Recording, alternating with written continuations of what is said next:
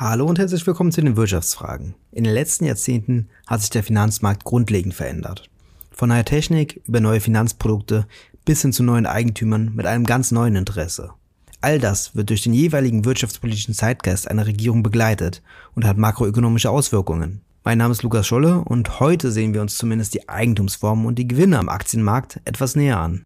Larry Fink, dem Vorstand von BlackRock, gibt es immer mal wieder Briefe zum Beispiel, die sind sehr bekannt geworden, in denen dann Unternehmen aufgefordert werden, äh, dieses oder jenes zu tun. Und das ist sicher eine neue Art von Druckmittel, die da ins Spiel kommt. Und das ist aus ja, demokratischer Sicht auf jeden Fall ein großes Problem. Es ist auch eine Machtverschiebung innerhalb der Shareholder weg von Kleinanlegern hin zu den großen Vermögensverwaltern. Das ergibt ja wesentliche Vorteile eben für diejenigen Anleger, die mit mehr Kapital investiert sind. Das war Carmen Giovanazzi. Sie ist Ökonomin, hat als wissenschaftliche Mitarbeiterin im Bundestag gearbeitet und promoviert derzeit an der Uni Duisburg zu Eigentümerstrukturen und Ausschüttungen von Kapitalgesellschaften. Insbesondere die Eigentümerstrukturen von börsennotierten Unternehmen haben sich nämlich in den letzten Jahren international als auch national stark verändert. Ein gutes Beispiel hierfür ist die USA. Im Jahr 1945 wurden 95 Prozent des privaten Unternehmenskapitals von Haushalten besessen. Hierbei werden auch Private Equity Fonds, hierbei werden auch Private Equity Fonds, also Beteiligungen an nicht börsennotierten Unternehmen und inländische Hedgefonds, die höhere Risiken eingehen, unter Haushalte zusammengefasst. Dieser Anteil von 95 Prozent im Jahr 1945 nahm dann stark ab und lag 1980 nur noch bei 60 Prozent und liegt seit Anfang der 2000er Jahre bei rund 45 Prozent. Das zeigt eine relativ tiefgreifende Veränderung der Anteilshalter. Das ist dahingehend spannend, dass sich die Interessen und die Vorgehensweisen bei den unterschiedlichen Eigentümern mal stärker und mal weniger stark voneinander unterscheiden. Auf der anderen Seite von den Haushalten gibt es ganz unterschiedliche Player. Die relevantesten lassen sich dabei in unterschiedliche Phasen unterteilen. Von 1980 bis 1995 hatten die öffentlichen und privaten Pensionsfonds einen relativ starken Anteil mit rund 20 Prozent. Auf ihnen folgte die Ära der Investmentfonds, die ab den 2000er Jahren ihren Anteil stark ausbaut und heute einen Anteil von rund 20 Prozent ausmachen.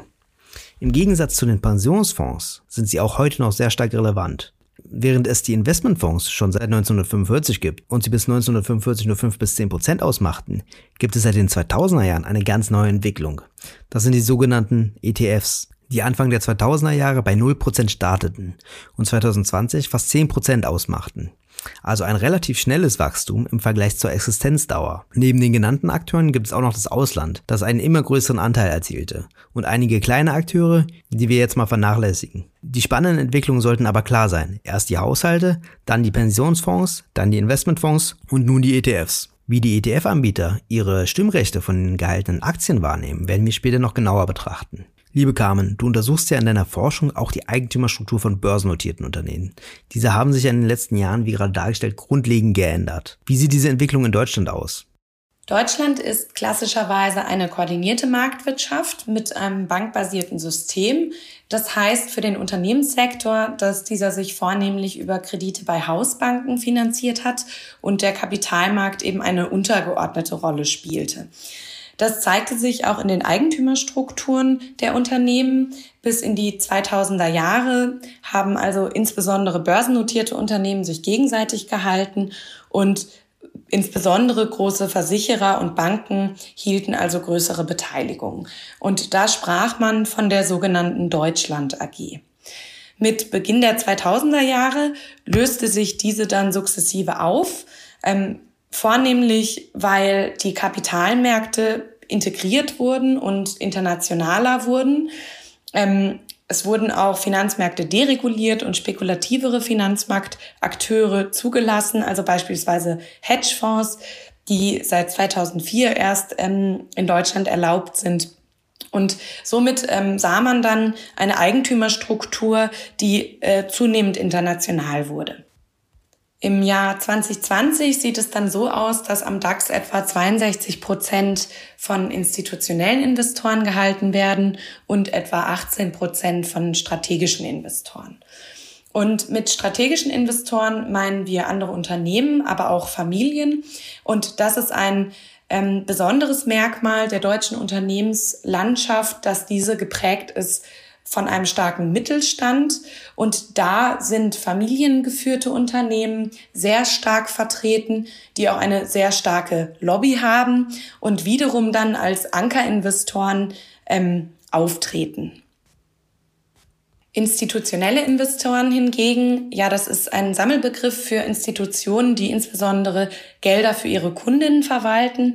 Dazu gehören also klassischerweise Banken, Versicherungen, ähm, Aktienfonds, aber auch Pensionskassen, Hedgefonds und, und diese Entwicklung ist ebenso bemerkenswert, Vermögensverwalter. Hier hat die Bedeutung auf jeden Fall zugenommen und äh, die bekanntesten, größten und global marktbeherrschendsten Spieler sind BlackRock, Vanguard und State Street. Die kommen alle aus den USA und BlackRock allein hält also 6,3 Prozent am DAX. In Deutschland auch relevant ist Amundi aus Paris oder DWS aus Deutschland und auch ja die Sparkasse und die Volksbank haben ihre eigenen Vermögensverwalter. Diese Vermögensverwalter sind also Geldtöpfe, wenn man so will. Da wird Geld gepoolt und am Finanzmarkt angelegt für reiche Privatkundinnen, aber auch für andere institutionelle Investoren wie etwa Pensionskassen. Zu guter Letzt kann man noch unterscheiden zwischen den aktiven und passiven Fonds. Also es gibt aktiv gemanagte Fonds, da sitzt der Portfolio-Manager und sucht sich sein Portfolio aus einem Universum zusammen. Und es gibt eben passive Fonds, das sind insbesondere Exchange-Traded Funds, ETFs, ähm, die bilden also die Entwicklung eines gewissen Index nach und kaufen oder verkaufen entsprechend der Indexentwicklung Anteile hinzu. Das sind ja schon recht grundlegende Entwicklungen bei den Eigentumsstrukturen und den Anlageformen. Mit dieser Veränderung wird sich auch die Entscheidungsfindung in den Unternehmen verändert haben. Was ist nun anders und was ist daran problematisch? Gerade bei den institutionellen Investoren und insbesondere bei den Vermögensverwaltern, äh, da stellt sich die Frage nach Macht und Einfluss auf die Unternehmensführung, also auf die Corporate Governance. Und Klassischerweise haben börsennotierte Unternehmen also einen Vorstand, der führt das Unternehmen und einen Aufsichtsrat, der kontrolliert den Vorstand und dann eben die Shareholder, also die Anteilseignerinnen, die äh, auf der Hauptversammlung Vorschläge machen, Proposals einreichen und auch etwa über die Vorstandsvergütung oder so entscheiden. Und jetzt ist es so, dass gerade bei den international investierten Investoren äh, natürlich tausende Anteile weltweit an verschiedenen Unternehmen gehalten werden, so dass überhaupt nicht äh, die Fähigkeit besteht, da jedes Proposal im Einzelnen zu untersuchen. Und deshalb dirigieren dann diese Vermögensverwalter diese Aufgabe an Stimmrechtsberater. Da gibt es eigentlich nur zwei, nämlich ISS und Glass Lewis. Und diese treffen dann unter relativ undurchsichtigen Bedingungen ähm, Entscheidungen eben über diese eingereichten Proposal. Und die Kriterien, ja, nach denen das passiert, sind äh, nicht wirklich einsehbar und es ist schwer nachzuvollziehen. Und man kann mal grundsätzlich davon ausgehen, dass das nicht im Sinne der Mitarbeiterinnen der Unternehmen passiert. Es gibt auch Vermögensverwalter, die eben Corporate Governance Teams haben, aber die sind äh, klein aufgestellt und ja, wurden auch häufig nur dann vergrößert, wenn es eben von außen Kritik gab. Ein weiterer ganz wichtiger Punkt ist, dass insbesondere passive Investoren ja nicht die Möglichkeit haben, Anteile eines Unternehmens abzustoßen, wenn sie mit der Unternehmensführung nicht zufrieden sind, also zu exiten, ähm, weil sie ja einen Index nachbilden. Und das bedeutet aber, dass sie eben dann andere Mittel und Wege finden, die Unternehmensführung zu beeinflussen, ähm, die vielleicht eben abseits des normalen Shareholder Proposals liegen, ähm, etwa durch Privatgespräche oder durch Aufforderungen an die Vorstände. Also von Larry Fink, dem Vorstand von BlackRock, gibt es immer mal wieder Briefe zum Beispiel, die sind sehr bekannt geworden, in denen dann Unternehmen aufgefordert werden, äh, dieses oder jenes zu tun. Und das ist sicher eine neue Art von Druckmittel, die da ins Spiel kommt. Und das ist aus ja, demokratischer Sicht auf jeden Fall ein großes Problem. Es ist auch eine Machtverschiebung innerhalb der Shareholder, äh, weg von Kleinanlegern hin zu den großen Vermögensverwaltern. Und ähm, das ergibt ja wesentliche Vorteile eben für diejenigen Anleger, die mit mehr Kapital investiert sind. Das bedeutet ja auch, dass die Machtungleichheit am Kapitalmarkt weiter zunimmt. Zeitgleich zu dieser Veränderung der Eigentümerstruktur hat sich auch das Sparverhalten der Unternehmen stark erhöht. Hängt das miteinander zusammen? Ja, die ähm, Unternehmensersparnis, die Ersparnisse des deutschen Unternehmenssektors, die sind in der Tat bemerkenswert, auch gerade im Vergleich zu den USA, wo eben wesentlich mehr ausgeschüttet wird und insbesondere auch über Aktienrückkäufe ähm, äh, ja, Geld an die Investoren zurückgegeben wird. Ähm, und die deutsche Unternehmensersparnis, es gibt jetzt mehrere Überlegungen, woher das rührt. Und eine Möglichkeit ist eben, dass das schon mit den Eigentümerstrukturen zusammenhängt. Da kann man davon ausgeben, eben weil der Mittelstand so stark ist, weil der Familienbesitz so ausgeprägt ist, dass es eben ein Vehikel ist, um beispielsweise Reichtum an die nächste Generation weiterzugeben in Form von betrieblichem Vermögen, was auch äh, steuerlich bevorteilt wird in Deutschland. Ähm, das wäre so eine Option. Ähm, und äh, den Gegenpol dazu bilden würden gewissermaßen ja institutionelle Investoren, die eventuell eher auf Ausschüttungen drängen und ähm, eben in Deutschland aber dann mit starken Ankerinvestoren konfrontiert sind. Das wäre eine Möglichkeit. Es gibt aber auch sehr viel andere potenzielle Erklärungen für die makroökonomische Ersparnis des Unternehmenssektors. Etwa, wenn man keynesianisch darauf blicken möchte, eine geringe Zuversicht mit Blick auf äh, das, was die Zukunft bringt. Also die Überlegung, dass ähm, Unternehmen eben ihre Produkte nicht abgesetzt bekommen aufgrund einer Nachfrageschwäche und ähm, ja deshalb nicht investieren. Und eine andere Möglichkeit wäre aber auch noch ähm, eine sehr starke Risikoaversion der Deutschen, also grundsätzlich einfach ein ähm, sehr anderes Investitionsverhalten, als wir das eben in den USA beobachten können. Ja, das Problem der Ersparnis ist natürlich, dass finanzielle Ressourcen unproduktiv herumliegen, ähm, obwohl die realen Ressourcen noch nicht voll ausgeschöpft sind. Und ähm, was das betrifft, ja, würde ich sagen, es macht einfach äh, wenig Sinn, ähm, auf alle Eventualitäten vorbereitet zu sein mit diesem äh, Liquidity Cushion, also mit diesem Liquiditätspolster. Denn ja, ich werde ja auch nicht aus Angst davor zu stolpern, jetzt beim Spazierengehen einen Fahrradhelm tragen. Und äh, überdies sind eben diese äh, hohen Ersparnisse makroökonomisch schädlich und auch ein Ausdruck eben von, ähm, von äh, Ungleichheit mit Blick auf Vermögen in Deutschland.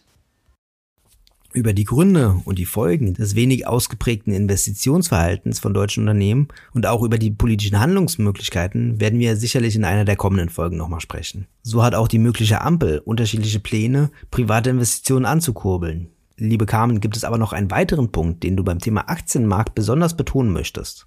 Also ich glaube, es gibt zwei Punkte, die in der Debatte häufig ein bisschen durcheinander geraten.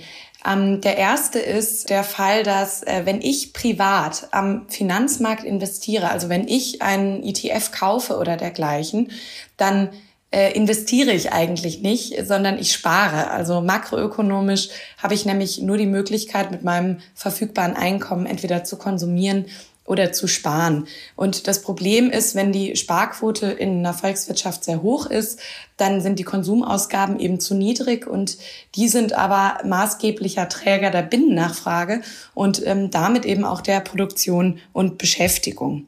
Und der andere Teil dieser Nachfrage sind eben die Investitionsausgaben, die Unternehmen tätigen, wenn sie denn tatsächlich Geld in die Hand nehmen, um äh, Maschinen zu kaufen, ähm, Kapitalgüter, die für die Produktion notwendig sind oder Strukturen. Und das sind dann eben Investitionen in physisches Kapital, die aber wahnsinnig verschieden sind äh, von dem Geld, was ich eben privat anlege am Finanzmarkt.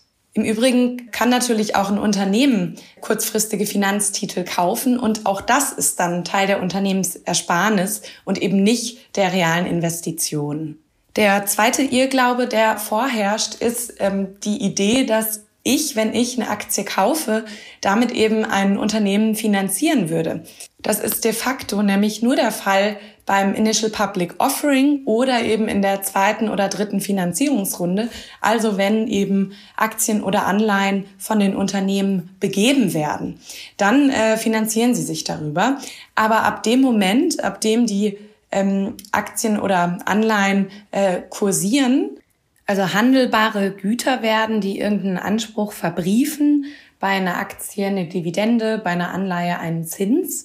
Ab dem Moment ähm, wechseln sie ja die Hände auf dem Sekundärmarkt, also zwischen Investorinnen verschiedener Klassen. Und damit dreht sich eben genau diese Beziehung zwischen Investor und Unternehmung um. Und ich bekomme jetzt Geld aus dem Unternehmen, wenn ich eine Aktie halte, aber äh, ich kaufe die Aktie ja von einem anderen Investor. Und ich denke mal gerade mit äh, Blick auf äh, Konsumreduktion während äh, Corona-Zeiten der mittleren und Oberklasse und der Erleichterung von Finanzmarktgeschäften durch Neobroker.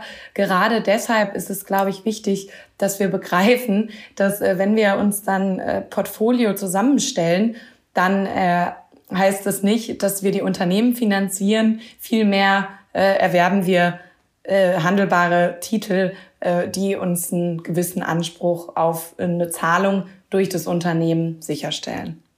Vielen Dank, Carmen. Das sind wirklich gute Punkte, die in der öffentlichen Debatte oft durcheinander gehen. Insbesondere in den Fragen der Ungleichheit spielt der Aktienmarkt und auch die damit einhergehenden Prozesse wie die Änderung der Eigentümerstruktur, als auch die Änderung der Gewinnverwendung natürlich eine große Rolle. Auch die verteilungspolitischen Konsequenzen der Entwicklung der Aktienmärkte werden wir sicherlich nochmal betrachten. Wenn euch die Folge gefallen hat, könnt ihr die Wirtschaftsfragen gerne abonnieren oder weiterempfehlen. Bis zum nächsten Mal.